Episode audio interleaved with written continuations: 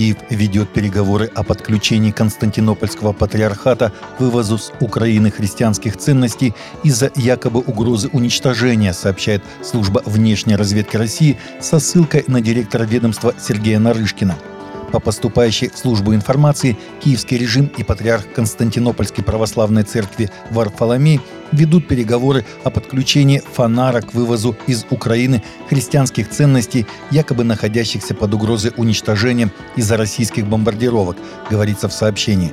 Подчеркивается, что похищение святынь предполагается оформить как часть регулярной межцерковной практики принесения реликвий в третье государство для поклонения верующих последний день апостольской поездки в Монголию 4 сентября Папа Франциск откроет в Улан-Баторе Дом Милосердия, основанный по инициативе Поместной церкви и получивший поддержку австралийского отделения папских миссионерских дел, сообщает Vatican News.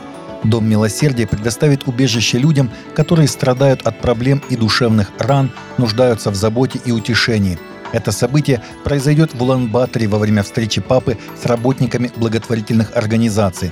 Проект станет отражением действенной любви к ближним со стороны маленькой католической общины в Монголии и ее служения ради блага всех, начиная с самых уязвимых.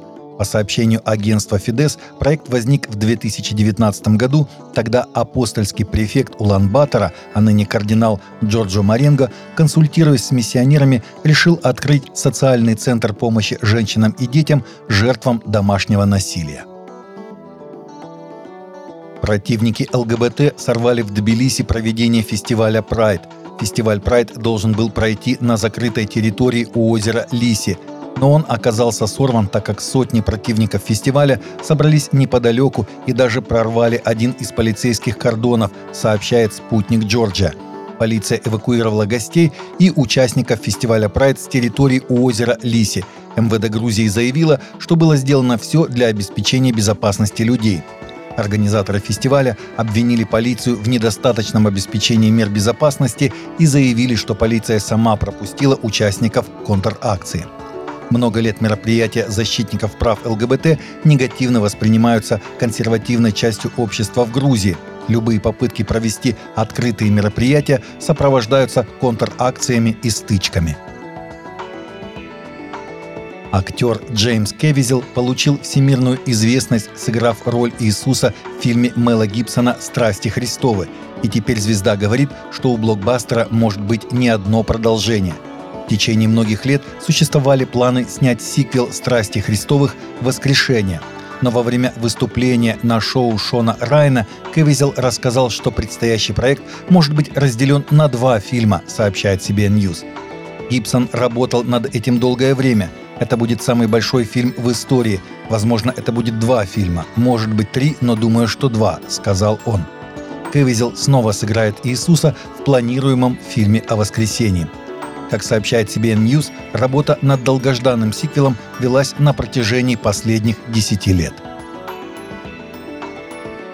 Платформа под названием BiblePix, созданная Синаем Элихаем, призвана объединить мудрость Библии с искусственным интеллектом – Используя визуальное повествование и передовые алгоритмы искусственного интеллекта, BiblePix предлагает вдохнуть жизнь в древние писания, сделав их доступными, привлекательными и актуальными для людей всех возрастов и слоев общества.